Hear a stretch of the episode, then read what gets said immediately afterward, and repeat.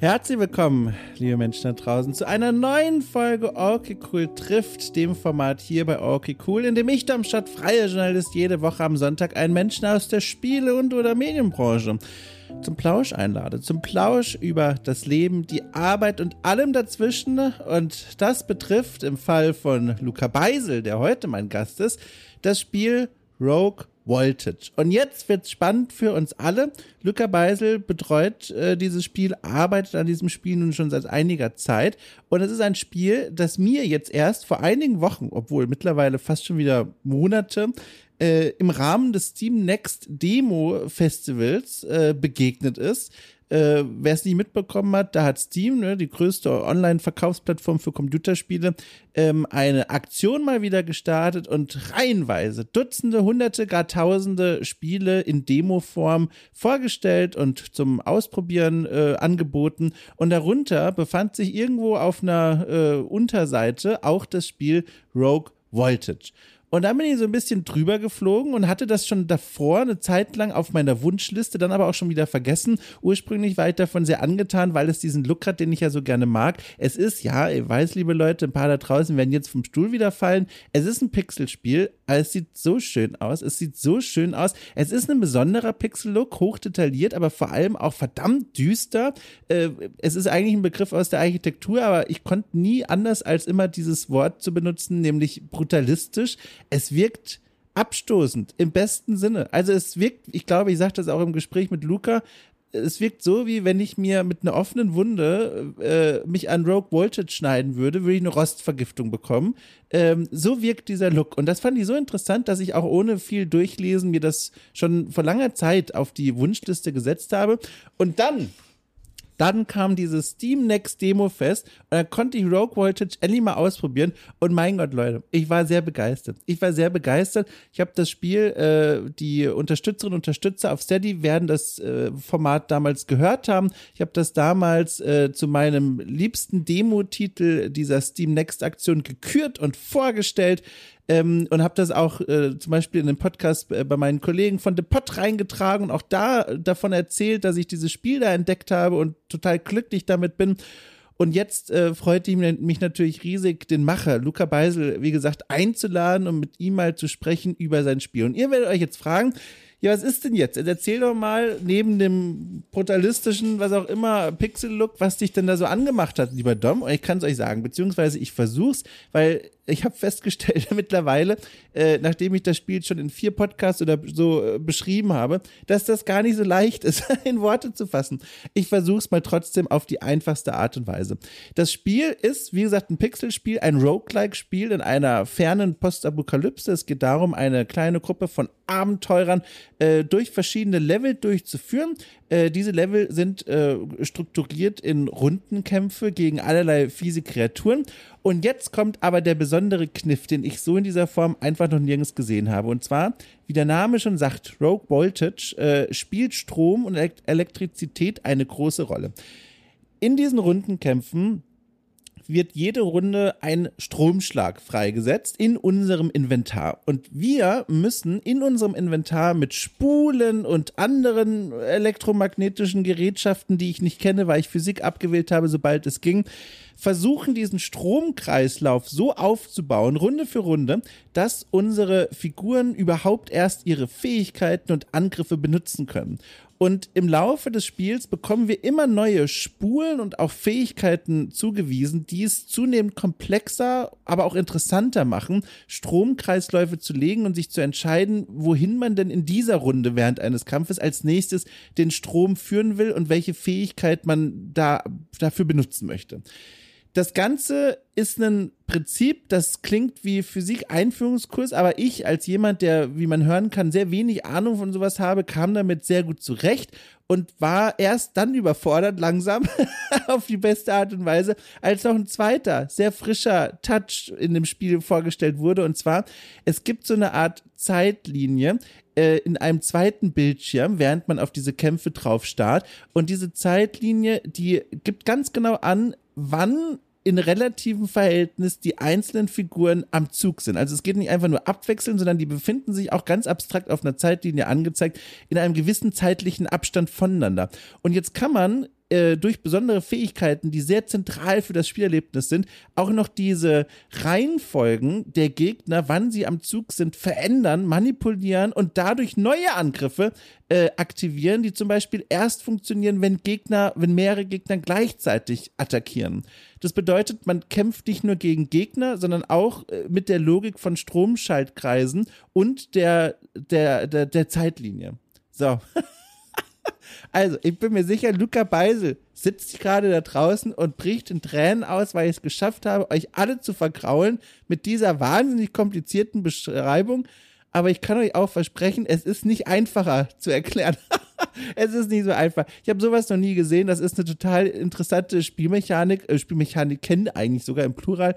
Ähm, und das hat mich so fasziniert. Ihr habt damit so viel Zeit verbracht und mich dann, wie gesagt, so gefreut, als ich dann Luca einladen konnte, um mal zu verstehen, wie kommt man auf so eine Idee überhaupt? Äh, ist das Spiel auch anderorts so beliebt wie jetzt in meiner Welt? Was plant er damit eigentlich? Woher kommt er eigentlich? Was macht er sonst so außer Rogue Voltage entwickeln? All diese Fragen habe ich ihn an den Kopf geworfen. Es war ein sehr tolles Gespräch. Bevor wir zu dem kommen, möchte ich noch den Hinweis herausgeben, wenn ihr all das nicht kapiert habt, Rogue Voltage kann man immer noch auch selber ausprobieren. Nach wie vor ist eine Demo online. Einfach auf Steam mal suchen und anklicken, runterladen und ausprobieren. Wie gesagt, eine ganz große Empfehlung von mir. Ich habe sowas noch nicht gespielt. Ich kann es nicht oft genug sagen und war sehr, sehr, sehr angetan. Und ansonsten könnt ihr auch noch mal den ausführlichen Podcast von damals nachhören. Wie gesagt, ich habe damals zum Ende des Steam Next Fests äh, einen Podcast aufgenommen, in dem dem ich meine liebsten Titel und Entdeckungen im Rahmen dieses, dieser Veranstaltung vorgestellt habe, ganz ausführlich. Das ist ein Format von vielen, das allen Steady-Unterstützerinnen und Unterstützern ab 5 Euro äh, zur Verfügung steht. Da passiert eine ganze Menge in diesem Steady Premium-Katalogangebot. Ich und meine beiden Mitarbeiterinnen und Mitarbeiter, Rainer Siegel und Lea Irion, wir machen jede Woche ganz tolle Podcasts, die sich darum bemühen, einen modernen, frischen, äh, Blick zu werfen auf die Spielkultur im Rahmen von verschiedenen Herangehensweisen. Könnt ihr euch alles mal angucken, ist alles verlinkt in der Folgenbeschreibung. So. Und nun würde ich sagen, wünsche ich euch ganz viel Spaß mit diesem Gespräch. Es war mir eine große Freude, Luca Beisel begrüßen zu können. Er hat sich extra für die Aufnahme ein Mikrofon gekauft. Davor hat er nur so ein, na was heißt nur, aber er hatte dieses ganz einfache Laptop-Mikrofon. Das war nicht so gut. Und da habe ich mir gedacht, wir warten lieber noch, bis er ein ordentliches Mikro hat, damit ihr auch dieses Gespräch genießen könnt. Und damit würde ich sagen, los geht's, auf geht's. Hier ist Luca Beisel.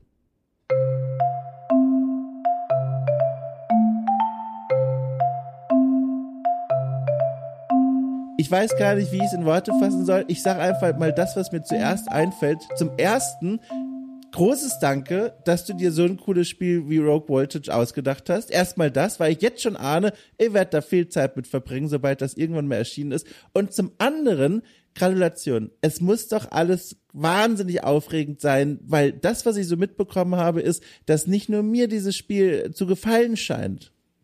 Ähm, also vielen Dank. Das bedeutet auf jeden Fall immer sehr viel. Ähm, aber klar, es ist auf jeden Fall extrem aufregend gerade. Und ähm, ja, man, ich weiß halt nicht, wo die Reise hingeht. Ich meine, es ist jetzt auch noch nicht der der der der Viral Hit oder sowas, aber ich kriege auf jeden Fall sehr viel gutes Feedback und das fühlt sich natürlich gut an und das gibt mir auch dann die Kraft, äh, da durch äh, durchzuwarten durch den Sumpf des äh, Solo Developments also das war ganz lustig. Ich habe das ja also entdeckt während des Steam Next Fest für mich, äh, bei diesem, wo die vielen Demos ausgestellt wurden und habe das dann gespielt und habe erstmal bei Okay Cool eine kleine Empfehlungsfolge gemacht, so fast schon spontan, weil ich einfach wollte, dass Leute das sehen. Und dann habe ich noch bei den Leuten von The Pod drüber gesprochen und habe im Vorfeld auch André, mein Mitpodcaster, darüber in Kenntnis gesetzt, dass dieses Spiel existiert. Und er ist mit einer großen Skepsis daran gegangen, dachte so, oh, weiß ich nicht, ob mir das gefällt, weil er auch mit dem Genre Genre jetzt nicht so viel anfangen kann. Und dann kam der zurück zur Aufnahme und sagte, das ist ja mega geil. Und das ist selten, dass der das sagt. Also er hat wirklich gesagt, das ist ja mega geil.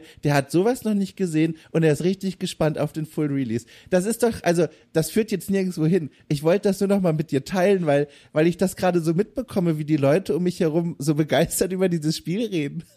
Ja, das, das freut mich voll. Also es ist wirklich so, dass mit manchen Leuten resonated das überhaupt nicht und ja, manche ja, Leute ja. obsessen da komplett drüber und das ist halt irgendwie so die Bandbreite. Das Problem ist natürlich, dass ich dann das nicht mitkriege, wenn Leute sowas äh, in so einem Podcast sowas Mhm. sagen oder so oder wenn ich nicht getaggt werde auf Twitter oder wenn Leute das nicht irgendwie finden, dann dann kriege ich das manchmal erst ganz spät mit.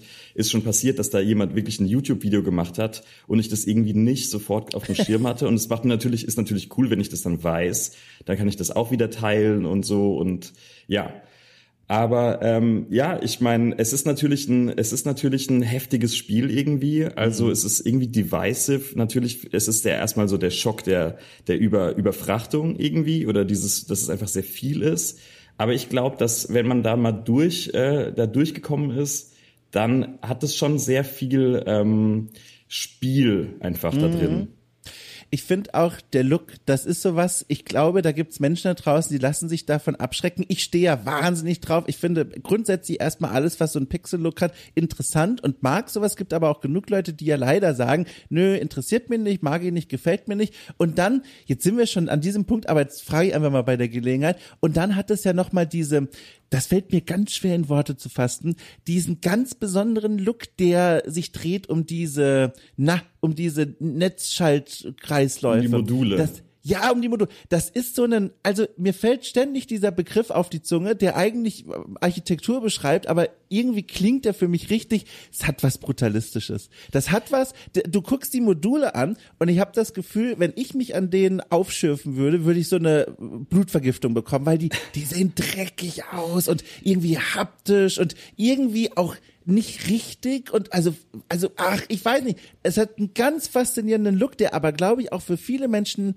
abstoßend wirken kann. Und da muss ich jetzt mal direkt diese Detailfrage schon mal stellen. War also wie entstand denn dieser Look? Das ist ja faszinierend. Also ja, um ehrlich zu sein, ist es halt wirklich eine Art von äh, Prototyp, der halt einfach immer versucht hat, ein bisschen more refined zu werden. Aber die Sache, die, die Wahrheit ist die, wenn man natürlich alleine da dran ist und den größten Teil de, der Zeit war ich ja eben komplett alleine, dann muss man halt irgendwie gucken, was man halt selber so machen kann. Und je, je rougher das halt ist, desto einfacher ist es natürlich, weil ich da nicht so high glossy ähm, äh, ne, Pixel Sprites oder, oder 3D-Sachen äh, produzieren muss, sondern einfach irgendwelche wilden Sachen zusammenschmeißen kann ne? und das irgendwie so make it work so. Und ähm, die Wahrheit ist, es ist natürlich unter der Oberfläche ein krass wilder Misch, eine krass wilde Mischung aus 2D-Sprites, 3D-Meshes, irgendwelchen Pixel-Texturen. Ja, also das, ich finde selber, es funktioniert noch nicht 100 Prozent, aber ich habe auch noch keinen technischen Weg gefunden, das ein bisschen zu homogenisieren, so diese, diesen linken Screen. Der rechte ist ja schon ziemlich ähm, homogen in, dass es so schöne Sprites sind, die alle dieselbe äh, Auflösung haben. Und links ist halt noch ein bisschen wild, aber Genau, es, es muss halt, es muss halt rattern, es muss halt irgendwie äh, klackern so, das muss irgendwie animiert und bewegt sein. Und das ist schwer mit 2D, dann müsste ich ja jedes Modul quasi 2D animieren, das ist noch viel komplizierter. Und wenn ich halt eben da so eine 3D-Element nehme, beispielsweise diese, diese Radarscheiben da, ne, diese Satellitenschüsseln, dann können die sich so ein bisschen bewegen und das sieht halt irgendwie klapperig aus. Und ja, da ist man dann schnell bei so einem bei so einem roughen Look. Aber es ist noch nicht final, da ist noch nicht das letzte Wort gesprochen. Kannst du mal so ein bisschen äh, uns hinter die äh, Kulissen blicken lassen? Also wie hast du all diese Assets ins Spiel gebracht? Also was davon ist zum Beispiel dann, dass du wirklich vom PC sitzt, keine Ahnung, und die Sachen renderst und nur machst und herstellst? Und was davon ist mit dem Einkaufswagen so durch den Assetladen durchlaufen und sie so ein bisschen was reinholen? Also wie setzt sich dieses Spiel zusammen? Weil es sind ja wirklich viele Versatzstücke. Also aus dem Asset-Laden ist so eigentlich nichts. Krass. Äh, was ich wa- was ich gemacht habe, ist, ich habe dann beispielsweise für so Motoren oder so Ja. habe ich dann so eine Art von 3D-Motor. illu- äh, Das geht halt oft einfach, weil im Internet gibt's halt sehr viele 3D-Assets Mhm. umsonst von so technischen Dingen. Ne? Und da kann ich dann halt irgendwelche Satellitenschüsseln relativ easy aus dem Internet runterladen von irgendeiner ingenieursmäßigen äh, Website. Ja. Und ähm, dann werden die da reingepackt. Dann wird es halt manchmal auch nochmal quasi davon dann ein Screenshot genommen und das dann wieder als Sprite dann da reingemacht.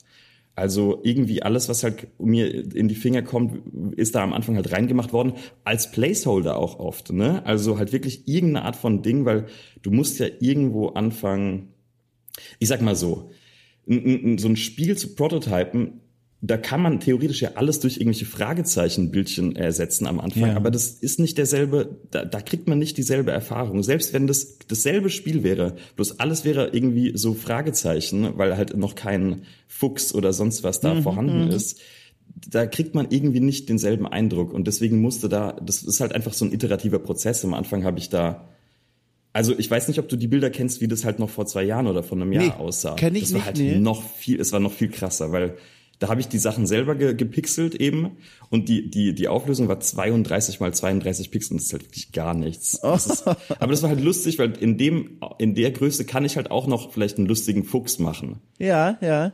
Und dann war der Look so ein bisschen vorgegeben schon und jetzt habe ich eben äh, jemand, der dann mit für mich diese, diese, diese Pixel äh, Sachen macht, der deutlich talentierter ist als ich da. Die auch größere Auflösung. Jetzt ist es 50 mal 50 so als Basis. Oh. Klingt halt immer noch extrem wenig, aber es ist halt schon dann noch natürlich, da kann man schon, ja, da muss man schon richtig ähm, ja, da muss man schon ein richtiger Künstler sein für.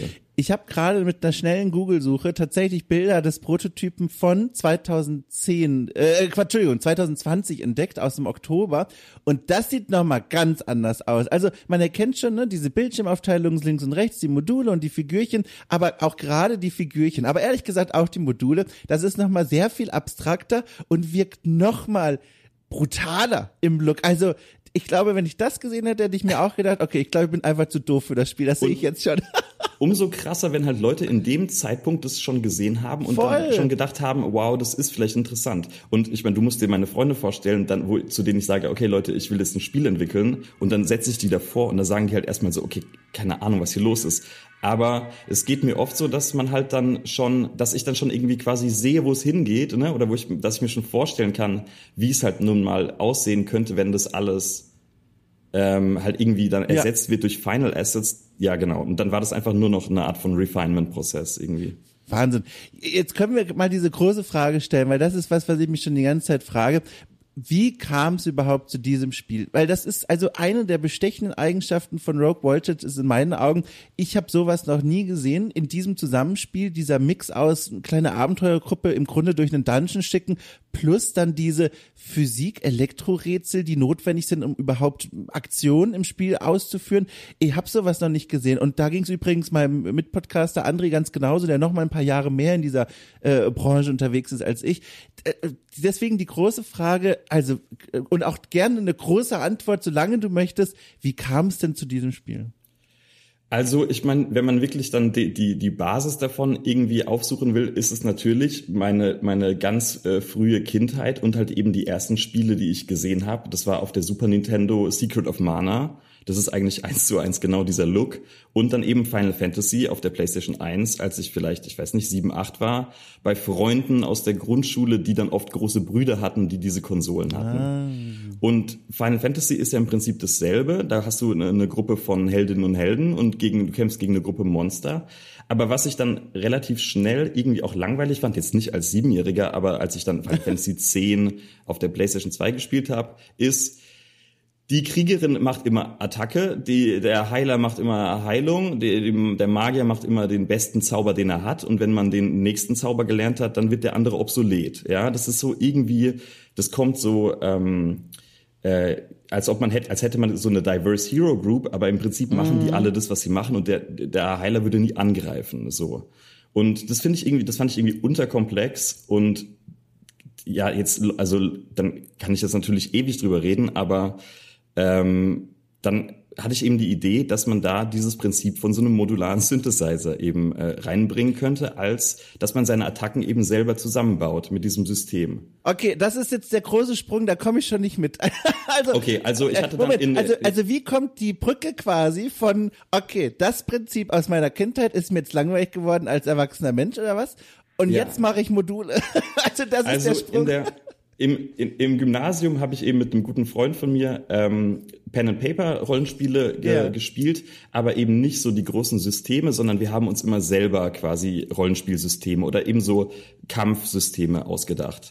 Und die hatten immer die Aufgabe, dass man da so eine gewisse ähm, dass man da irgendwas macht, was irgendwie so universell bleibt, was halt nicht obsolet wird durch neuer Skill, macht einfach mehr Schaden. So beispielsweise sowas wie so ein total elaboriertes Elementarsystem oder so ein total elaboriertes Rüstungssystem äh, irgendwie. Ne? Und wir haben das dann immer gespielt einen Tag, dann haben wir dann nicht weitergespielt, sondern einfach beim nächsten Mal, wenn wir uns gesehen haben, einfach ein neues äh, äh, Rollenspiel mit dazugehörigem System erfunden. Und daher kommt irgendwie so ein bisschen so diese Idee, dass man so ein ähm, Element hat, was quasi so das ganze Spiel strukturiert, ne? oder das, das die ganze ähm, Spielmechaniken irgendwie einem großen Ding untergeordnet sind. Und ähm, dann äh, ist mein, mein Freund Daniel eben in die USA gezogen und wir haben uns eben nicht mehr äh, so häufig gesehen. Da waren wir natürlich auch schon längst, äh, das war jetzt, keine Ahnung, vor fünf, sechs Jahren. Und dann hatte ich, war, stand natürlich ein Besuch an. Und äh, natürlich war auch klar, dass wenn wir uns wieder sehen, auf gute alte Zeiten machen wir wieder ein nostalgisches Pen and Paper so.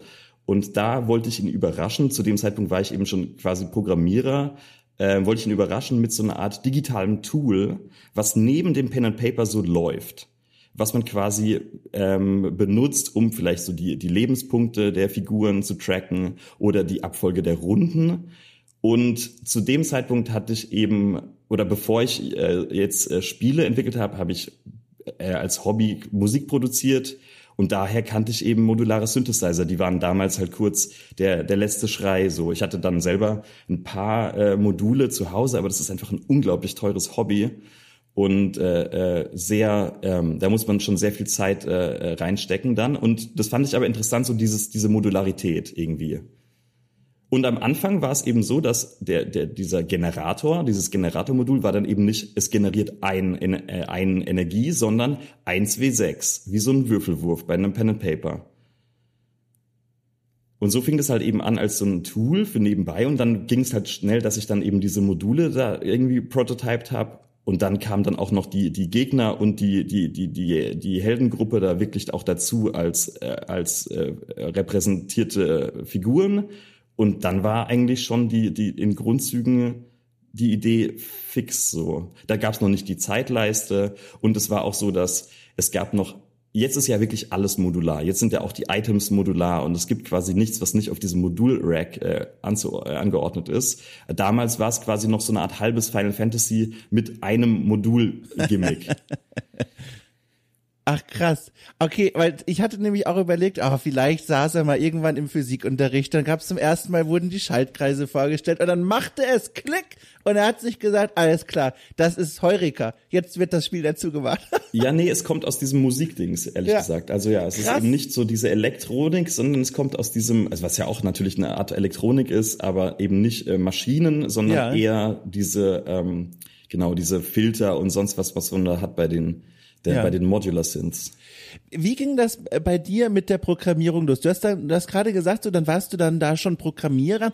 Was führte dich denn überhaupt in diese Welt? Weil ich habe hier zum Beispiel auch in meiner Vorbereitung eine Station von dir entdeckt, die ganz weit weg ist, zumindest von außen gesehen, was gar nichts mit Programmieren zu tun hat. Und zwar äh, Studium und wissenschaftliche Mitarbeit beim Kunsthistorischen Institut an der FU Berlin. Und das ist sehr weit weg von ich programmiere Dinge. Und deswegen frage ich mich, wie bist du denn Programmierer geworden? Also ähm, während dem Studium hatte ich eben einen äh, Job als Hiwi an einem Institut und da hatten wir eben so eine Datenbank, äh, die irgendwie so ganz ziemlich groß war. Oder welches und Studium, ganz kurz, äh, welches Studium war das? Ich habe Kunstgeschichte studiert. Ah, okay, alles klar, okay. Mhm. Und ähm, da hat, haben alle erstmal zu der Zeit über Digital Humanities geredet. Das war natürlich oh, ja. in aller Munde. Und ich hatte in der Schule schon mal ein kleines bisschen programmiert und hatte dann aber auch schon sehr viel Zeit einfach mit äh, mit mit sowas ich mit Grafikdesignprogrammen und mit Musikprogrammen eben äh, äh, verbracht und dann dachte ich das würde mir vielleicht liegen und Spiele mochte ich jetzt schon auch habe aber auch dann Unity eben äh, kennengelernt als dass man sagt, damit kann man auch vielleicht Virtual Reality Sachen machen und damit kann man vielleicht auch einfach so interaktives Medienzeugs machen. Mhm. Und dann hatte ich eben auch noch diese Digital Humanities vor Augen und dann dachte ich, okay, Unity ist vielleicht ähm, ist vielleicht was für mich als nächste Software quasi. Und dann habe ich einfach wirklich systematisch da die äh, mich hingesetzt und diese Tutorials durchgelesen. Das war vor sieben Jahren und dann halt einfach wirklich Zeit investiert ohne Ende. Und dann hatte ich eben auch schnell die Möglichkeit, auf in meinem, in meinem Hiwi-Job da ähm, ein bisschen zu programmieren, um diese Datenbank-Sachen zu machen und so weiter. Und so bin ich da eben äh, rangekommen. Ja, also Unity ist wirklich meine Plattform. Ich kann jetzt auch nichts anderes. Ähm, genau, aber das war eben so der Plan und ja, Krass. Das klingt aber auch so, als wäre eigentlich dein, wenn wir schon bei dem Wort sind, dein Plan gewesen, in eine ganz andere Richtung zu gehen, ne? Die Welt der akademischen Künste, Kunsthistorisches Institut und so weiter. War das der Weg für dich, den du dir ausgesucht hattest? Also du willst irgendwo in diesen Wissenschaftsbetrieb rein? Auf jeden Fall, ja. Also bis April war ich ja auch noch diesen Jahres an der ja. FU, ähm, äh, genau, äh, Vimi und ähm, habe an meiner Promotion gearbeitet. Ja. Und statt mir jetzt aber dann, ich meine, währenddessen hatte ich halt schon dieses Spiel eben äh, äh, After Hours quasi am Start. Und dann war aber die Entscheidung, dass ich mir jetzt, weil die, das war klar, diese Stelle läuft aus, die ist natürlich befristet wie alle äh, Uni-Stellen. Und dann war aber für mich klar, dass ich in der in dieser Spieleseite einfach gerade mehr Feedback krieg, mehr, dass es irgendwie aufregender ist, dass da vielleicht die Aussichten ein bisschen besser sind und dann habe ich, statt mir eine neue Unistelle zu suchen, eben äh, genau diese, dieses, diese Förderung vom, vom Medienboard Berlin beantragt. Und jetzt seit April bin ich da eben Vollzeit. Abgefahren abgefahren. Ist das nicht auch gruselig? Also ich meine, also ich habe ja auch in Archäologie studiert, das heißt, und wir können uns ein bisschen die Hände geben, was dieses Studium angeht und leider auch die Sorgen, die die Berufsperspektiven danach angeht. Deswegen frage ich mich, war das dann für dich der gefühlte Sprung ins etwas sichere Nest, zu sagen, okay, ich gehe jetzt vielleicht doch in die Spielebranche, oder war das für dich gleich gruselig oder wie hast du auf diesen Schritt geschaut, ne, diesen Karrierewechsel zu vollziehen? Ähm, es war gleich gruselig, aber in erster Linie steckte da auch einfach erstmal ja eine Menge Arbeit dahinter. Ich habe ja, ja, wirklich dann irgendwie neben dem ich versucht habe, da meine Promotion zu schreiben, auch noch dann dieses Spiel da an den Start gebracht. Also das war wirklich ein un unglaublicher Kraft, Kraftakt, Kraftakt so. Ähm, aber ich sage jetzt auch immer, dass ich der, ich habe ja der Uni jetzt nicht den Rücken gekehrt oder sowas. Ja. Also ich, äh, ich, ich, ich mach, habe jetzt nicht den großen Exit gemacht und es reicht mir und ich bin jetzt was anderes, sondern ich habe, es liegt, es ist gerade auf Eis, so dieses akademische, aber jetzt auch nicht ähm, genau als als großer großer Fuck you Move so, sondern ich, ich habe schon Interesse und Lust, irgendwie vielleicht die Brücke zu schlagen, vielleicht durch die Hintertür irgendwie wieder einzutreten in den Betrieb oder irgendwas an der, an der, an der Überschneidung so zu machen. Worum drehte sich denn eigentlich deine Promotion thematisch? Es ging um äh, Landschaftsmalerei aus dem 18. Jahrhundert in oh. England. Allergisch bin ich darauf offenbar. Also Grad ja, was, was ganz aktiv nicht digitales. Also es hatte, ich hatte natürlich dann eine Art von kleinen Twist äh, da drin, dass ja. ich dann schon irgendwie Computergrafik so als, als Referenz genommen habe. Aber ja, es war irgendwie, die, die Methodik war überhaupt nicht digital. So, es war kein Digital Humanities Projekt oder so. Krass. Und jetzt hast du ja schon gesagt, was ja auch man sich gut vorstellen kann, es war ziemlich kräftezehrend, gleichzeitig Promotion dran zu arbeiten und dann noch an diesem Spiel, was jetzt zu diesem Rogue dann geworden ist, das momentan noch in Entwicklung ist. Wie können wir uns diese Tage vorstellen? Also ich habe hier, also nee, hier nicht im Podcast, aber ich in meinem Freundeskreis habe ich Leute, die sind der Archäologie treu geblieben, die haben auch ihre Promotion durchgezogen oder sind noch mit dabei. Und was ich so mitbekomme ist, das ist wohl eine der kräftezehrendsten Phasen im Leben eines Menschen, der in der akademischen Welt arbeiten will. Die Menschen Menschen berichten mir, als kämen sie, weiß ich nicht, von der Kriegsfront, äh, wenn sie dann nach vielen Stunden mal aus der Bibliothek rauskommen. Und ich glaube ihnen das auch sofort. Und dann frage ich mich, wie will man in so einer Phase auch noch parallel an einem Spiel arbeiten? Also wie hast du das denn gemacht? Und gleichzeitig noch Corona natürlich, um dass man auch Willen. noch nicht mal irgendwie in die Bibliothek äh, groß kann ohne Vormeldung. Ja. Also ab einem gewissen Punkt, irgendwann im letzten Jahr, war natürlich klar, dass das Spiel irgendwie Priorität bekommen muss damit ich da auch ab einem, zu einem Punkt gelange, an dem ich dann wirklich auch das irgendwie zeigen kann und damit dann vielleicht so eine Förderung und sowas beantragen kann und dass ich einfach schnell da ne, irgendwie was mhm. hab. Deswegen musste das auch einfach so rausgecrunched werden irgendwie. Und vorher habe ich halt versucht, irgendwie tagsüber ähm, meine Texte zu lesen und wie man es halt so macht und dann seine Seiten zu schreiben und klar, dieses Spiel ist natürlich, das okkupiert natürlich extrem und irgendwann ging das halt auch nicht mehr nebenbei. Dann musste halt äh, das eine dem anderen weichen so. Aber ich habe es halt eben lange versucht, irgendwie beides hinzukriegen oder zumindest dann auch die Dis auf den Stand, dass wenn ich das jetzt kurz unterbreche, dass ich jetzt dann nicht ja. von, mit nichts dastehe, wenn ich dann vielleicht in ein paar Jahren das nochmal revisiten sollte oder sowas. Ja. ja. Aber klar, mein Leben war, äh, das war schon sehr intens einfach. Und dann auch noch während Corona. Wie, wie kommst du denn als Mensch, wenn ich fragen darf, mit sowas klar? Weil das impliziert ja jetzt fast schon wenig sozialer Kontakt zu anderen Menschen, gerade in dieser Phase, nicht nur durch die Belastung von Promotion und Spielentwicklung, sondern eben auch einfach fucking Pandemie. Es ist alles zu, zu den bestimmten Hochzeiten. Wie bist du mit dieser Situation umgegangen? Liegt dir sowas? Gibt ja auch Menschen, die sind sehr gerne, ne, einfach für sich. Den reicht es, alle vier Monate einfach mal wo anzurufen und zu sagen, hallo, ne, mich gibt's noch zu denen gehöre ich nicht. Ihr habt darunter sehr gelitten damals. Wie war es denn für dich? Also ich habe natürlich einen, einen, ausgeprägten Hang zur Selbstausbeutung irgendwie. Oh Gott. Das, ich, das, das kann ich sehr gut. So, das ja. ist nicht besonders äh, nicht besonders gut, aber jetzt ähm, genau, das war halt eben kurz einfach die Phase. D auf der anderen Seite hast du natürlich dann während, also ich bin ich bin schon relativ gut drin, so eigenverantwortlich zu meine Dinge so voranzutreiben ähm, das heißt, das war jetzt vielleicht dieses, ähm, das war jetzt nicht das größte Problem. Ich, ich hatte halt keine Struktur. Ich war auch wieder neu in Berlin. Ich war davor ja in Tel Aviv äh, Ach, und bin krass. dann zu Covid wieder zurück nach Berlin. Das heißt, sozial war da relativ wenig so auch. Und ähm, ja, ich meine, klar viel viel Computerzeit einfach, ne? Und mhm. äh, und ne, am Anfang wusste man ja gar nicht, was was was überhaupt passiert. Aber ich konnte das halt auch irgendwie gut nutzen, dass ich irgendwie so ein bisschen so die, die Ruhe hatte und äh, gerade war eh irgendwie apokalyptische Zustände, da kann man auch mal einfach tagelang vorm Computer sitzen und irgendwie so äh, Sachen äh, programmieren. Mhm. Also das war, das war für mich, ich habe das jetzt nicht, ähm, genau, das hat schon, hat es mir ein bisschen ermöglicht sogar. Ich glaube, ohne Covid wäre das Spiel auch nicht entstanden. Krass das habe ich auch in den vergangenen Monaten ja häufiger mal gehört, Spieleprojekte, die in dieser Zeit ausschließlich entstanden sind. Auch da nur mal kurz die Frage, ich glaube, das hast du so noch gar nicht gesagt, ich habe auch noch gar nicht so explizit danach gefragt, aber was war eigentlich der Plan für dieses Spiel? Also du hast ja dann gesagt, okay, die, woher die Idee kam für diese Module und woher die Inspiration kam, ne, die Spiele von früher, aber warum überhaupt dieses Spiel anfangen? War das dann wirklich dieser Erbe von diesem Spielsystem, äh, das du entworfen hast für den Freund, den du besucht hast?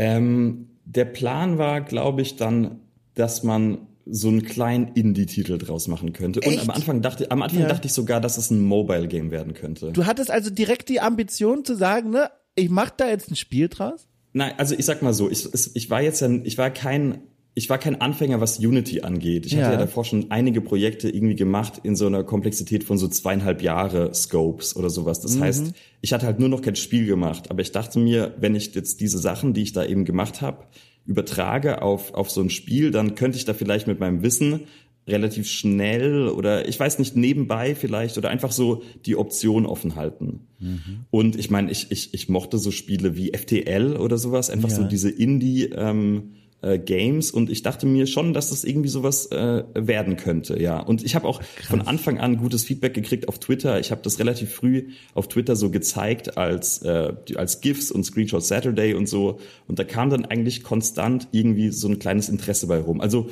zu viel Interesse, als dass ich gesagt hätte, okay, ich war halt so naiv, dass ich natürlich über diese ganzen äh, in die Games als Industrie und diese ganze Business-Geschichte hatte ich ja gar keine Ahnung von. Das kam ja dann mhm. erst viel später und dann wurde es ja auch irgendwie, ja, das hat's ja dann auch nicht, ähm, das ist, dann kann ich jetzt natürlich nicht mehr so naiv daran gehen.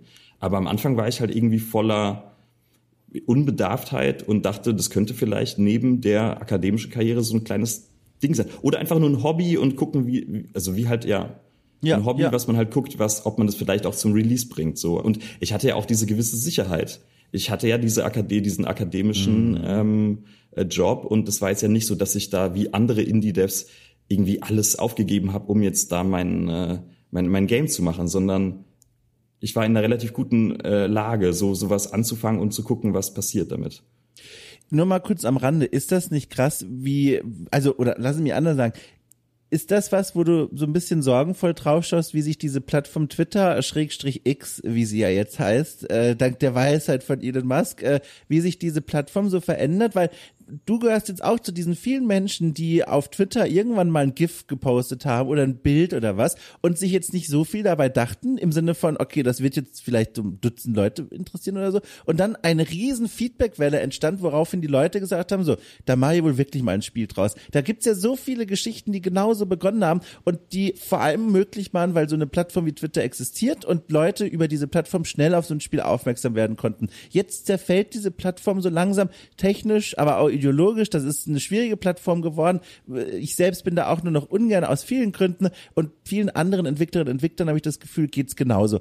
Ist das was, wo, was du mitbekommst und dir denkst, um Gottes Willen, da fällt vielleicht eine wichtige Bühne weg, die für Menschen wie du jetzt mal einer warst, die ihr erstes großes Projekt da bewerben können und der Welt vorstellen können. Wenn das wegfällt, ist das, ist das eine schlechte Entwicklung oder wie guckst du da drauf? Ja, auf jeden Fall. Ich meine, es, ja. ist, es ist wirklich, äh, es ist ja wirklich absurd, was mit, was damit passiert. Ja. Ähm, bei mir ist es so, ich habe irgendwie, ich habe jetzt nicht so eine große Reichweite gehabt, die irgendwie an die potenziellen Spielerinnen und Spieler geht, aber ich habe, glaube ich, durch Twitter sehr gut Kontakte knüpfen können, was jetzt hier erstens so die die die die deutsche Spieleszene angeht mhm. und dann auch eben mit äh, mit der Presse und so weiter. Das war schon extrem. Deswegen war Twitter extrem gut für mich. Aber klar, das ist einfach, äh, ja, ist der Horror, was da gerade passiert. Und viel schlimmer finde ich, dass irgendwie keine Alternative gerade da ist, ja. die wirklich so hervorsticht als, okay, dann gehen wir halt eben alle dahin. Weil wenn man, ich, ich habe da, wir reden da oft drüber in der, in, äh, jetzt mit den Kollegen und sowas, dass ähm, es gibt, es gab schon so viele Versuche, jetzt verschiedene Plattformen aufzuziehen. Ne? Blue Sky ist jetzt das Neueste und Mastodon davor mhm. und da, da gab es jetzt vielleicht noch zehn andere, die man schon wieder vergessen hat. Das, dieses Vakuum ist, glaube ich, äh, das, was, was mich persönlich frustriert, dass ich jetzt eben nicht weiß, wo kann ich jetzt wieder committen, wo kann ich jetzt wieder meine Posts machen und anfangen, da was Bleibendes aufzubauen. Hm. Ihr habt ein ähnliches Problem halt von einer anderen Richtung kommt, weil für mich war das ja beruflich auch wichtig, so ein Netzwerk dazu haben, über das ich da Leute erreichen kann und auch meine Arbeit zu teilen. Aber äh, für die ist es natürlich jetzt nochmal schwieriger, beziehungsweise für Entwicklerinnen und Entwickler. Eine große Plattform, die für einige Teams gut zu funktionieren scheint, ist ja TikTok. Aber da ist ja der Aufwand, da irgendwas zu erstellen, so viel größer, weil du musst ja Videos dann schneiden. Du musst Videos schneiden, überlegen, was zeige ich in dem Video, was soll in den ersten Sekunden zu sehen sein. Das ist alles ist schon sehr viel komplizierter als so ein GIF auf Twitter oder sogar einfach nur ein Screenshot oder sowas. Also pff, schwierig. Also ja, ich meine, bei Twitter musst du natürlich auch irgendwie vorbereiten und Klar, Sachen schneiden, aber ich habe TikTok ein bisschen versucht, und ja, das ist mir auch einfach, ich, das passt irgendwie auch nicht so zu mir als, als Mensch. Ich glaube, bei TikTok, da muss man einfach wirklich als, als Creator irgendwie in Erscheinung treten. Und du musst dann da wirklich sagen, hey guys, so, hier ist was, was in meinem Indie-Game passiert ist, was auch immer, irgendein lustiger Bug oder sowas. Ähm, ich habe ich hab das versucht. Und das Problem bei Rogue Voltage ist, das eignet sich überhaupt nicht für TikTok. Warum? Weil es nee. hat diesen Splitscreen. ja. Es hat diese Halbierung in der Mitte. Das heißt, es kommen da so zwei noch nicht mal quadratische Screens da raus. Und ja, das passt einfach. Das ist wirklich, ja, das ist. Ich habe es kurz versucht, aber das geht gar nicht. Einfach vom, ja, es hat nicht gezündet irgendwie. Und das ist okay. Das ist in Ordnung. Ja. Du hast ja noch den, den Absprung quasi geschafft und dir da schon so eine Community mitnehmen können. Ich habe auch gesehen, du hast einen Discord um das Spiel herum aufgebaut. Ist das nicht auch wieder was, wo du wahnsinnig viel Zeit investieren musst, so Community-Pflege und so? Weil noch bist du ja von dem Artist, mal abgesehen, glaube ich, eigentlich alleine, oder? An dem Spiel aktiv. Ja. Ähm, Krass. Also Discord ist irgendwie ganz nett, weil die Leute eigentlich so sehr respektvoll sind und irgendwie, äh, die freuen sich einfach über jede Information, die irgendwie kommt. Und ich mache jetzt, ich, mhm. ich mach, da wird nicht groß ge, ge, gechattet oder sowas. Das ist einfach nur sehr, ich poste irgendwelche lustigen Sachen, die gerade in der Entwicklung sind. Ich frage die um Feedback. Manche Leute haben halt schon stundenlang den, äh, den, den, die Demo getestet und die, was unter der Oberfläche noch an Prototype-Content ist. Das ist, das ist wirklich krass. Also wirklich so Leute, die, deren Hobbys ist, Indie-Games quasi ab einem ganz frühen Status irgendwie so zu scouten und dann dabei zu sein, wie das so entsteht. Und ich habe einen Menschen im Discord, der hat das schon 50 Stunden gespielt. Boah. Und ähm, halt nicht nur die Sachen, die jetzt auf Steam sind, sondern auch alles, was irgendwie so ein bisschen prototypisch da so ja noch drin ist später und das ist halt extrem hilfreich. Also das wäre ist ja eigentlich bezahlte Arbeit, wenn man ehrlich ist. Das ist ja, ja, ja. Quality Assurance äh, Arbeit. So insofern da bin ich echt super happy mit mit mit dem mit dem Discord. Und was jetzt Social Media angeht, kommt es, beginnt es gerade so ein bisschen, dass ja auch Leute dann irgendwie den Content quasi für Rogue Voltage machen, indem die das streamen, indem die das bei Twitch irgendwie spielen oder bei YouTube. Also das beginnt so ein kleines bisschen. Und das ist dann gar nicht so schlecht, weil dann muss nicht ich immer da den, den, den Karren äh, äh pushen, ne, sondern da, genau, da passiert auch manchmal dann was, wenn ich nicht wenn ich mal kurz total im, im Development Mode bin und jetzt nicht so groß. Nach dem, nach dem Next Fest, während dem Next Fest habe ich extrem viel halt getwittert und auf Twitch rumgelurkt, ja. um zu gucken, ob da jemand das spielt. Und jetzt habe ich mal kurz gerade ein bisschen eine kleine Pause gemacht mit der Kommunikation. Ja, aber das ist dann cool, dass man dann, dass Leute das irgendwie finden und streamen und so. Krass. Wir kommen gleich nochmal zu dem, zu dem Trubel und den Tubabuhu rund um dieses Steam Next Fest. Aber vorher nochmal ganz kurz zurück zu dieser, wie ich finde, wirklich interessanten Phase, wo du noch bei der Promotion aktiv am Arbeiten warst und dann aber auch parallel schon dieses Spiel äh, weitergewerkelt hast. Wo war denn der Kipppunkt, wo du gemerkt hast, okay, du hast vorhin auch so formuliert, ich muss jetzt mehr Zeit in das Spiel reinstecken. Da muss ja irgendwas passiert sein, wo du gemerkt hast, hier steckt wirklich was drin. Es lohnt sich auch, die Zeit hierher zu shiften. Was war da los? Ich meine, das Spiel hat mich komplett okkupiert. Also ich meine, ich habe ja wirklich jede Waking Minute dann drüber nachgedacht, okay, wie ist es jetzt mit dem Ice-Level und wie, was ist jetzt das für ein Boss oder sowas, ja? Also das ist einfach im System jetzt einfach drin mhm. in, in meinem Körper so und es muss jetzt einfach irgendwie zum Abschluss kommen. Es ist einfach wirklich so eine fixe Idee, anders kann ich es nicht sagen. Und ähm, in dem Maße, in dem ich natürlich dann da Energie reingesteckt habe, war halt auch klar, okay, die Dissertation geht halt eben äh, langsamer, deutlich langsamer. Und irgendwann war einfach klar, ich schaff's einfach nicht in der, in den drei mhm. Jahren, die ich da diese Vimi-Stelle hatte. Das war ja auch während Corona. Ich hatte auch kein Office. Ich war komplett alleine. Ich hatte keine Kolleginnen und Kollegen. Das war einfach irgendwie so eine sehr isolierte ähm, mhm. Stelle auch. Es war halt so ein Drittmittelprojekt. Ähm, was, ja, das war einfach irgendwie, die Umstände waren irgendwie auch nicht ganz reizvoll und diese, dieser Modus der Uni-Existenz war halt jetzt auch nicht besonders toll, so dass ich dachte, das will ich jetzt länger. Und ähm, genau, also das war einfach dann so ein bisschen der, dieser, dieser Übergang, dass ich halt gemerkt habe, vielleicht kriege ich mit dem Spiel einfach mehr vielleicht passt mir das auch mehr als Mensch ja. so oder von von von wo ich mich einbringen kann, wo ich mich verwirklichen kann, weißt du so vom ja. von ähm, wo, wo wo liegen wirklich meine Talente, wo kann ich ähm, ja wo kann ich mehr einfach äh, erschaffen so. Wie ist dein Fazit, um das direkt schon mal vorwegzunehmen? Ist es denn so, dass das dich mehr anspricht als Mensch, was du da jetzt gemacht hast? Also ich wenn ich jetzt wirklich so zurückblicke, so als auf meine Karriere als äh, als als Kreativer, ne, oder was auch immer, dann ähm, dann habe ich schon lange gesucht nach einem nach einem Medium, was was irgendwie meine verschiedenen Interessen zusammenbringt. Mhm. Und ich habe ja wie gesagt vorhin ein bisschen Musik produziert und ich habe als Grafikdesigner kurz gearbeitet und ich habe auch gerne irgendwie so Videos äh, gedreht und geschnitten und das waren irgendwie alles so Kreisbewegungen um und ich habe eben auch schon ein kleines bisschen programmiert gehabt und irgendwie auch gemerkt, es macht mir Spaß, es interessiert mich und es waren irgendwie ja so Kreisbewegungen um so ein Zentrum und jetzt habe ich das identifiziert, als dass es wirklich eben so interaktives Zeugs ist mit Unity, unter anderem Spiele so. Ja.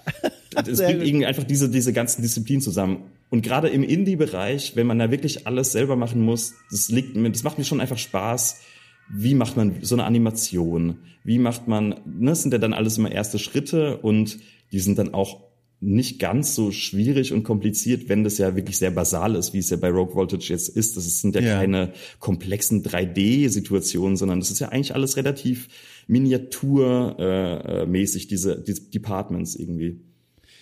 Mit welchem Gefühl hast du dann jetzt dieses Spiel für dieses Steam Next Fest da vorbereitet? Ich weiß ja, man muss da in dieser Maske bei Steam eine Menge Dinge eingeben, die Bilder hochladen. Es dauert ein kleines Weilchen und lange genug, um vielleicht nochmal so aus sich herauszutreten und die Frage zu stellen, was mache ich hier eigentlich gerade? und da frage ich mich, was ging dir da so durch den Kopf? Also vielleicht könnte ich mir zum Beispiel vorstellen, wir hatten ja vorhin ganz zu Beginn über die Grafik gesprochen und das ist ja kein Wunder, weil die sticht halt auch wirklich wortwörtlich ins Auge. War da vielleicht im Kopf, oh, weiß ich nicht, vielleicht finden die Leute das auch abschreckend, keine Ahnung, wie wird die Welt darauf reagieren? Was ging dir da so durch den Kopf, als du das alles bereit gemacht hast? Also die Steam-Seite war ja schon, ich glaube, ein Jahr mindestens online und ich habe ja dann okay. schon angefangen, Wishlist zu sammeln. Also das war jetzt nicht so der, ich meine, ja, also du hast es natürlich auch zu einem relativ späten Zeitpunkt erst gesehen. Das war ja, ja schon ganz lange am ganz kleinen äh, Köcheln so. Und vor dem Next Fest, ein paar Monate vor dem Next Fest war ähm, Taktikon äh, äh, Festival für so Taktik-Games. Und da habe ich die Demo quasi eigentlich, das war die Premiere von der Demo. Und ähm, dann war die Demo die ganze Zeit eigentlich online und ich habe eben noch drüber iteriert. Und dann war Nextfest eigentlich gar kein richtiger Launch, sondern was beim Nextfest interessant war, ist, du kannst ja nur einmal dran teilnehmen.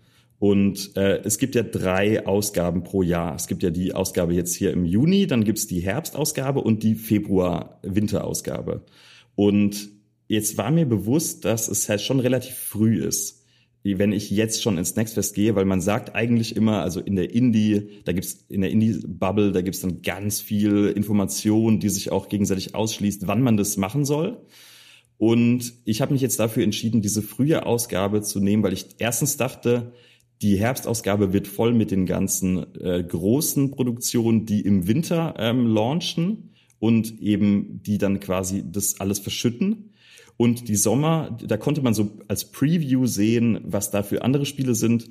Und die waren jetzt, die waren alle, da war jetzt nichts, was irgendwie so oppressive war von der Nachrichtenlage her. Das waren relativ bescheidene ähm, Spiele so. Das heißt, ich dachte irgendwie, da komme ich vielleicht mit der Visibility ein bisschen besser durch einfach, als wenn jetzt irgendwie das der neue Devolver-Titel irgendwie groß äh, gelauncht wird oder so. Und ja, also ich ich bin happy, wie das gelaufen ist. Ich hatte mir sogar noch ein bisschen mehr als Ziel gesetzt von Wishlist so, aber das war relativ gut und es hat auf jeden Fall natürlich ordentlich Visibility gebracht. Also allein die Tatsache, dass du das eben gefunden und gespielt hast, aber natürlich auch andere, äh, ja, Creators und sowas. Ja, das war schon, das war schon cool. Hast du dann auch aktiv irgendwie versucht, Marketing zu betreiben? Also keine Ahnung, Leute anzuschreiben, da Pressenachrichten ja, quasi. Ja, echt? Wie, wie, wie sah das aus? Ich habe bestimmt 300 E-Mails geschrieben.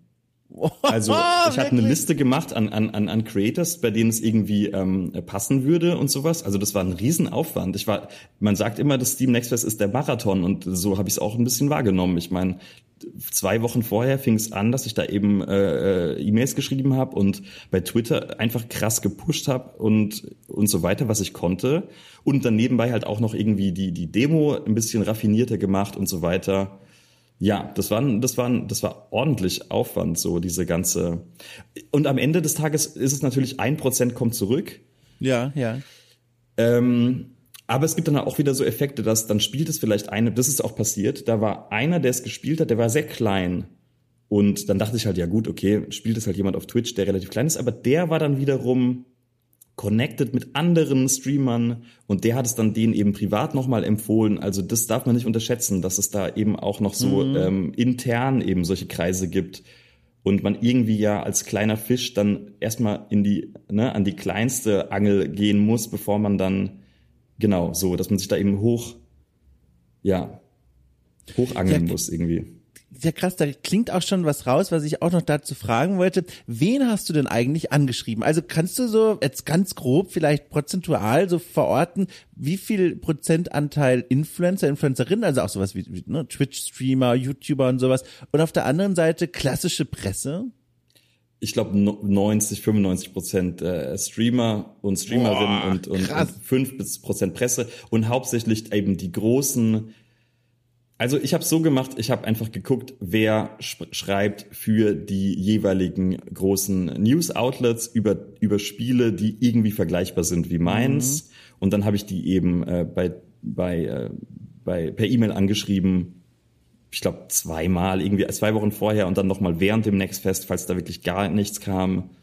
Also genau. Und ja, sonst halt eben einfach da die üblichen Verdächtigen, die großen, die mittleren, dann eben die, die spezialisiert sind auf so Roguelike-Titel oder die, die spezialisiert sind auf so Automation-Games, so Factorio und sowas. Mhm. Und ich meine, ist klar, ähm, im Nachhinein versteht man, dass die natürlich total voll gespammt werden, weil mit dir schreiben, schreiben halt irgendwie 100 oder ich meine, ich glaube, es waren 1000 Spiele im Nextfest. Ne? Die, Wahnsinn, die, die wollen ja. natürlich alle von denselben Menschen gespielt werden. Ähm, das war dann natürlich irgendwie frustrierend, aber auf der anderen Seite ist es dann auch klar, warum das halt so ist, ja. Ist denn also warum war für dich die Presse dann nicht so attraktiv als Ansprechpartner? Ich weiß ja aus unserem Vorgespräch vor langer Zeit, als wir uns zum ersten Mal kurz getroffen haben für so einen Technik-Check, da hast du, ich glaube, im Nebensatz gesagt, dass du genauso alt bist wie ich tatsächlich. Wir sind im selben Jahr geboren. Äh, das heißt, wir sind beide noch aufgewachsen mit Spielezeitschriften ne? und die großen Redaktionen und oh, das ist alles so wichtig. Und jetzt hast du trotzdem dann für dich gesagt, nö, also ich schreibe die Influencer an. Ist das eine knallhart wirtschaftliche Überlegung, weil du für dich herausgefunden hast, okay, es ist viel wertvoller, die Leute anzuschreiben, die streamen, als die Leute in der Redaktion oder welcher Grund steckt da dahinter? Nee, ich habe die ja schon auch angeschrieben. Ich habe die GameStar-Leute angeschrieben und so weiter. Ähm, ich habe, ich wurde ja sogar irgendwie letztes Jahr hat Rock Paper Shotgun äh, sogar über das Spiel berichtet und äh, PC Gamer hatte auch einen, einen kleinen äh, Beitrag gemacht. Und die, die, die, die Tatsache ist, das bringt leider dann auch nicht so viel für die für die für die Wishlist und für die Visibility. Also die man sieht es ja auch, wenn man dann vielleicht auf so eine Art von äh, Twitter-Account von denen geht, da kommen natürlich extrem viele Artikel pro Tag raus. Und es ist ja auch nicht so, dass die Artikel dann irgendwie eine große Reichweite kriegen, sondern da, die haben dann zehn Likes auf Twitter und das ist natürlich toll fürs Ego und es ist natürlich irgendwie ein Traum von, von den, von den Zeitschriften äh, oder von den Magazinen äh, gefeatured zu werden. Aber die Wahrheit ist, das ist ja auch eine Art von Masse, die da halt an Artikeln geschrieben wird von Freelance-Journalistinnen äh, und Journalisten so. Und ähm, das ist dann irgendwie auch, da bleibt dann der große Effekt aus. Es ist jetzt nicht so wie in den 90ern oder frühen 2000ern, dass dann da die Games da irgendwie das bespricht und auf einmal ist es halt, reden halt alle auf dem Schulhof darüber, sondern ja. das sind ja auch einfach Blogposts, wenn du so willst. Und ja. ja.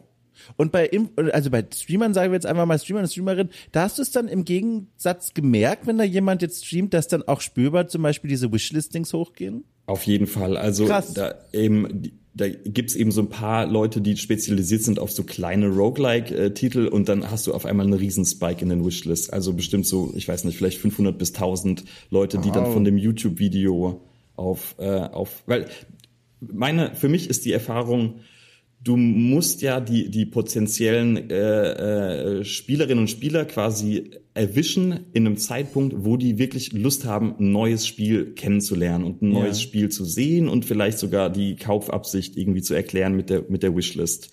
Und da ist YouTube einfach direkter, so, da bist du irgendwie, da hast du Lust, da freust du dich auf die neuen Videos der, der Creators so und ähm, da, da ist man irgendwie gewillter, als wenn ich jetzt einfach nur runterscrolle bei Twitter und da kommt halt dann noch, noch was über Elden Ring und noch was über X und sowas, ja. Das ist irgendwie, ich glaube, die, die, diese, die Leute dann dazu abzuholen, oder zu erwischen, wo halt wirklich, wo, wo die Lust haben. Das mhm. ist, äh, das ist die, die, die große Frage so beim Indie-Marketing, ne? Weil man sieht es ja bei Twitter, dann heißt es Screenshot Saturday oder Wishlist Wednesday oder was auch mhm. immer. Und die einzigen Menschen, die das irgendwie rezipieren, sind die Devs selber dann, dann redet man quasi in so eine Art von Dev-Vakuum und es hat überhaupt keine Außenwirkung. Das ist einfach äh, total der Denkfehler. Oder was heißt Denkfehler? Aber das, das passiert relativ schnell so, dass Leute da denken, das ist Marketing. Aber es hat einfach mit Marketing irgendwie nichts zu tun. Ja. Mhm. Was für einen Wert hat für dich als Entwickler jetzt überhaupt noch die Existenz von Spieleredaktionen?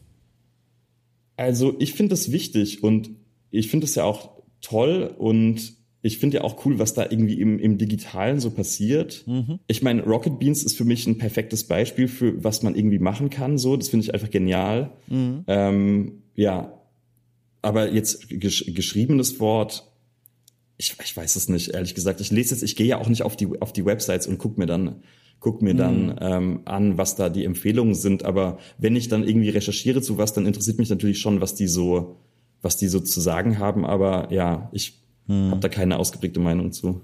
Hm, spannend. Ähm, okay, dann jetzt nochmal zurück zu diesem Steam Next Fest. Also, das Spiel äh, kommt da raus, die Leute stolpern darüber. Du hast schon gesagt, äh, du hättest dir sogar noch vorstellen und wünschen können, noch mehr Leute, aber in meiner Wahrnehmung, also jetzt in meiner Welt brannte quasi kurzzeitig die ganze Nachbarschaft, weil alle gesagt haben, spielt dieses Spiel. So unterschiedlich können die Wahrnehmungen sein, aber genau. Und jetzt die Frage, wie ging's und geht's denn jetzt weiter? Also, du hast dann gesagt, jetzt kam noch dieser Artist dazu, aber das war, glaube ich, schon auch vorher, ne? Der war schon davor dabei. Genau, also ich arbeite jetzt einfach mit ein paar Freelancern zusammen, die irgendwie ja. mich unterstützen, so Sachen zu machen, die einfach, ähm, die die einfach dann besser können als ich oder irgendwie, wo ich mich einfach freue, die mit dem Boot zu haben. Das sind dann eben zwei Leute, der eine für die für die für die äh, Figuren und der andere für die Hintergründe. Dann habe ich eben noch einen äh, Sounddesigner und jetzt auch bald noch Leute, die die Musik machen. Das ist eben so die, die, die, ähm, genau, die, die, die, die, die Gruppe so dann. Wie finanzierst du das denn alles? Ist das über Fördermittel quasi?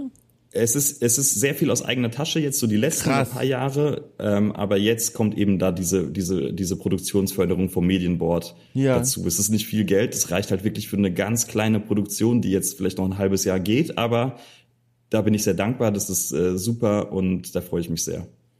Ich wage ja kaum die Frage zu stellen, aber jetzt frage ich ja doch, was ist dann in einem halben Jahr? also, was, also gibt's einen Plan dann? Es gibt noch keinen Plan. Ich, ich glaube, ähm, ich muss jetzt erstmal wieder nach diesem ganzen Marketing und BizDev ja, ja. fokussierten äh, paar Monaten irgendwie wieder zurück an den richtig so an den Schreibtisch und ja. und zu überlegen, was muss noch passieren, bis dann eben Early Access der, der nächste Schritt ist. Und dann kommt es halt eben raus in einer Art von Version, die vollständig ist, aber eben halt noch nicht äh, The Definite Edition so ungefähr. Und dann gucke ich eben, was dann dabei rumkommt. Also zumindest ist es der Plan. Es ist natürlich immer noch die Frage offen, ob man vielleicht noch einen Publisher mit dazu nimmt. Mhm. Das ist eben, da habe ich natürlich auch schon sehr viele Mails gekriegt von verschiedenen. Das ist wirklich eine schwierige Entscheidung. Ähm, Echt? Das haben sich ja, schon Leute, also Publisher aktiv bei dir quasi gemeldet. Das ist ja toll. Also ich war das ganze letzte Jahr in Verhandlungen mit einem relativ Krass. großen internationalen Publisher. Das hat dann nicht funktioniert. Zu dem Zeitpunkt wäre das ein guter Deal gewesen. Jetzt bin ich natürlich deutlich weiter und habe das ja alles aus eigener Tasche quasi das Risiko getragen. Ne? Ja. Und das ist dann einfach eine sehr schwierige Entscheidung. Ähm, was können die dann wirklich für dich bringen? Was willst du? Das ist gar nicht so einfach zu fragen. Was will ich? Was brauche ich eigentlich? Mhm. Weil wenn ich jetzt, wenn es das heißen würde, okay, du kriegst einen riesen Produktionsvorschuss und wir wollen das Ding jetzt zu einem riesen äh, Teil machen, dann wüsste ich auch gar nicht, wie ich an so eine Produktion rangehe, rein von der Organisation her, weißt du? Also wenn ich jetzt Leute mhm. einstellen müsste, dieser ganze bürokratische Aufwand oder jemand meinte zu mir letztens, hol dir doch Investoren in deine Firma, wo ich mir dachte, ich habe keine Ahnung, wie das funktioniert und irgendwie, das will ich vielleicht auch nicht, ja. Also die Frage ist wirklich, was will man, wie, wie will man das gestalten, so und ich würde einfach gerne, ah, Entschuldigung, ich würde einfach gerne. Ähm, Alles gut bei dir? Das klang nach einem Notfall. Nee, nee, ich habe hier so einen Wecker auf zwölf gehabt für letztens, so. den habe ich nicht ausgestellt aus Versehen. Ein Wecker auf zwölf, ich frage gar nicht. ähm, ja, also genau. Ich, ich würde einfach gerne, dass es jetzt vielleicht die das nächste Spiel oder zumindest mir vielleicht ein Jahr lang äh, ähm, den Rücken frei hält, dass ich einfach das fertig machen kann zu einer ja. 1.0-Version, dann muss man ja vielleicht über Konsolen-Releases nachdenken oder vielleicht Boah. auch wirklich nochmal die, die Idee, dass es auch ein Mobile-Game werden könnte. Und wie, ja genau, also das sind dann einfach so Sachen, die kommen dann so dazu, aber in erster Linie muss es erstmal ein gutes Spiel werden und ein fertiges Spiel und da bin ich eben auch noch nicht einfach ich äh, gerne auch mit einem großen Fragezeichen einfach antworten. Ich will dich da jetzt zu keine Aussage irgendwie zwingen, aber falls da schon irgendein Datum existiert, bin ich natürlich neugierig.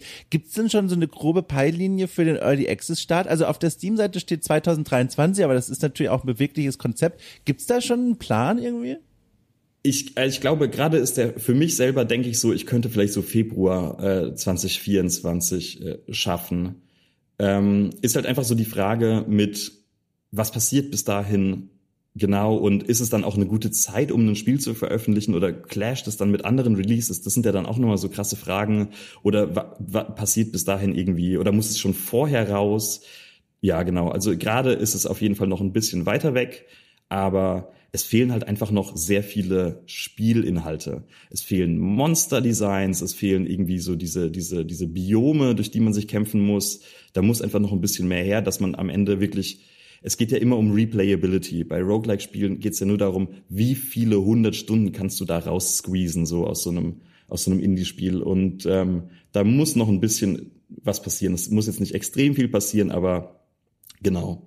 Da, da müssen, müssen einfach noch mehr Inhalte her und die müssen auch dann nach, nach was klingen und die müssen auch nach was aussehen und dann ist es irgendwie ja, dauert es noch seine Zeit bisschen. Aber ja, Februar, März, sowas könnte ich mir vorstellen, dass ich da in den Early Access eben gehe und dann vielleicht ein Jahr Early Access und nochmal irgendwie was nachreichen, neue Charaktere, neue Module natürlich. Mhm. Aufregend. Apropos Zeit, findest du dann noch Zeit, äh, andere Spiele, vielleicht dieses Genres zu spielen, um dich inspirieren zu lassen? Keine Ahnung. Oder hast du schon alles quasi im Kopf und arbeitest jetzt vor allem wieder an dem Spiel? Ich spiele relativ wenig. Ja. Ähm, ja, das ist immer so, ich, ich weiß nicht, wie es anderen äh, Entwicklerinnen und Entwicklern geht, aber bei mir ist es so, ich kann jetzt irgendwie auch nichts anderes. Was ich spiele, ist Magic the Gathering. Das ist Oh eben ja. äh, das Spiel, was ich spiele. Ja, ich bin großer Magic-Fan gerade und ich kann da auch relativ viele Sachen auf, auf Rogue Voltage so übertragen irgendwie. Oder das ins Mhm, inspiriert mich für, für Inhalte dafür.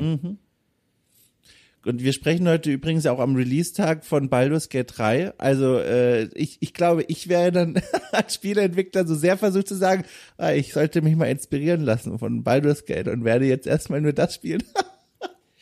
Nee, ich bin da, ich bin da in so einer Abkapsel, in so einem Abkapselmodus. Also ich habe jetzt aber auch vorher nicht, nicht irgendwie alle Releases mitgemacht. Ich, ich habe relativ wenige Spiele, die, die ich so spiele oder die ich so gespielt habe. Und äh, ja, genau, ich bin jetzt eigentlich ja jetzt auch nicht so der Riesen. Meine Steam Library ist relativ beschränkt, sage ich mal so. ja, ja. Eh, Letzte Frage. Gibt's irgendwas, vor dem du Angst hast? Irgendwas, wo du sagst, boah, ich weiß nicht, das ist so eine Sorge. Weil äh, dieses Gespräch hier nicht ohne Grund zeichnet ja auch irgendwie eine Erfolgsgeschichte nach. Dieses Spiel, was da als Idee begann und jetzt ja in so einen kleinen Aufmerksamkeitsschlaglicht gerückt ist und, und dann melden sich Publisher proaktiv. Das ist ja auch jetzt nicht selbstverständlich. Das sieht alles jetzt gerade von außen ziemlich toll aus, aber gibt's was, wo du sagst, boah, da denke ich am liebsten gar nicht so sehr drüber nach? Also klar, ich meine, die Frage ist halt wirklich, ob das am Ende sich gelohnt hat. Und ähm, das ist noch überhaupt nicht klar. Also äh, auf dem Papier ist dann noch, ist da wahrscheinlich noch nicht mal, ist dann noch nicht mal irgendwie die Zeit äh, wieder eingespielt, die ich jetzt da schon dran verbracht habe, das zu entwickeln, so ungefähr, wenn ich das mal so sehen würde. Das heißt, die Angst vor dem, vor dem Flop ist natürlich, äh, ist da und die ist ja auch noch nicht ab, weg vom Tisch so. Also ähm, ja, das, da, aber da denke ich wirklich einfach nicht drüber nach, weil Ja. Das wäre dann irgendwie, da, da wäre man in, in, in, da hätte man ganz andere Probleme, wenn das dann so Ja. gewesen wäre. Dann hätte ich, dann würde ich mir wirklich mich fragen, was habe ich eigentlich mit meinem, äh, mit, mit diesem Schritt jetzt dann wirklich gemacht? So. Ja.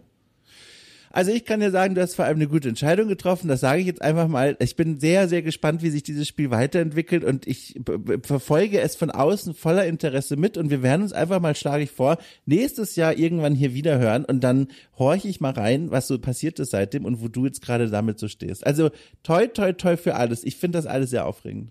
Dankeschön, ja, und danke für deinen Support. Also äh, Ja, sehr das, gerne. Das, das finde ich wirklich toll. Das ist auf jeden Fall, ähm, ja, wir müssen unbedingt mal auf der Gamescom oder so äh, äh, ein Bier gemeinsam trinken. Ach, bist du da auch oder was? Das ich bin da ja auch, ja, ich bin da mit, äh, mit dem Medianet Berlin als äh, der mit Teil der Berliner, des Berliner Showcases so, ja. Da Ja, dann sehen wir uns ja auf jeden Fall. Da, weil ich werde, ich bin da auch beruflich quasi den ganzen Tag irgendwie auf so einer Bühne zu moderieren, aber nach Feierabend flaniere ich durch die Hallen, lasse meinen leblosen Körper da so durchtreiben und gucke, wo ich hängen bleibe. Und dann sehen wir uns da. Das ist ja schön. Ach, aufregend. Toll. Großartig. Da freue ich mich. Schön. Äh, und dann bleibt mir eigentlich nicht viel mehr zu sagen als nochmal. Also, gedrückte Daumen, cooles Spielkonzept. Deswegen bin ich auch so froh, dass ich mit dir mal sprechen konnte, weil ich mich die ganze Zeit gefragt habe, was ist eigentlich für ein Mensch, der hinter diesem Spiel steckt. Und um das vielleicht auch nochmal kurz zu sagen, ich war auch ganz irritiert, weil ich habe dann in der Vorbereitung für dieses Gespräch in der, gelesen, ne, kunsthistorisches Studium und all das. Und dann dachte ich mir, das ist aber kein Spiel, das so wirkt, wie als wäre es von dem Geisteswissenschaftler gemacht worden. Weil es ist so mathematisch und Physik und was soll das denn? Und niemand aus meinem Freundeskreis, der im Archäologiestudium war, hat irgendwas mit Schaltkreisen am Hut. Und das war eine Überraschung.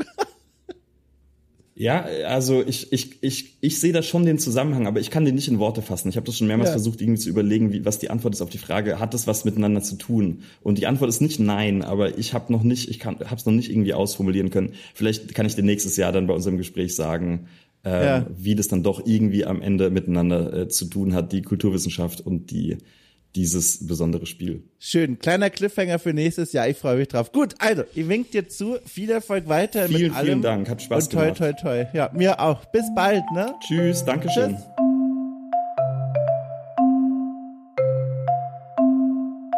So, das war's. Das war mein Gespräch mit Luca Beisel. Nochmal vielen Dank an ihn und natürlich auch ein ganz, ganz, ganz, ganz großes Dankeschön an euch für eure Zeit und Aufmerksamkeit. Sehr aufregend, wenn ihr diese Folge jetzt pünktlich zum Erscheinen hört, dann ist es die letzte Folge hier Cool trifft vor der Gamescom. Hat für euch eigentlich keine besonderen Konsequenzen, weil es hier im Programm ganz normal weitergeht. Ich habe fleißig Podcasts vorbereitet, damit auch während der Gamescom-Woche eure Hörkanäle geflutet werden von tollen Formaten und Gesprächen und was weiß denn ich. Äh, trotzdem, kleiner Hinweis an dieser Stelle, wenn ihr mich sehen solltet auf der Gamescom dieses Jahr in Köln, äh, sagt gerne Hallo. Ich bin dort von oh, Mittwoch bis Sonntag. Äh, aber habt auch ein Nachsehen, wenn ich ein bisschen durch den Wind wirke. Äh, ich habe ein anstrengendes Programm vor mir. aber ich freue mich über jedes Hallo. Wirklich ohne Witz. Meldet euch, sagt Bescheid. Ich freue mich. So, nun aber. Wir hören uns wieder, wenn all dieser Spuk vorbei ist. Und dann sage ich einfach mal Tschüss.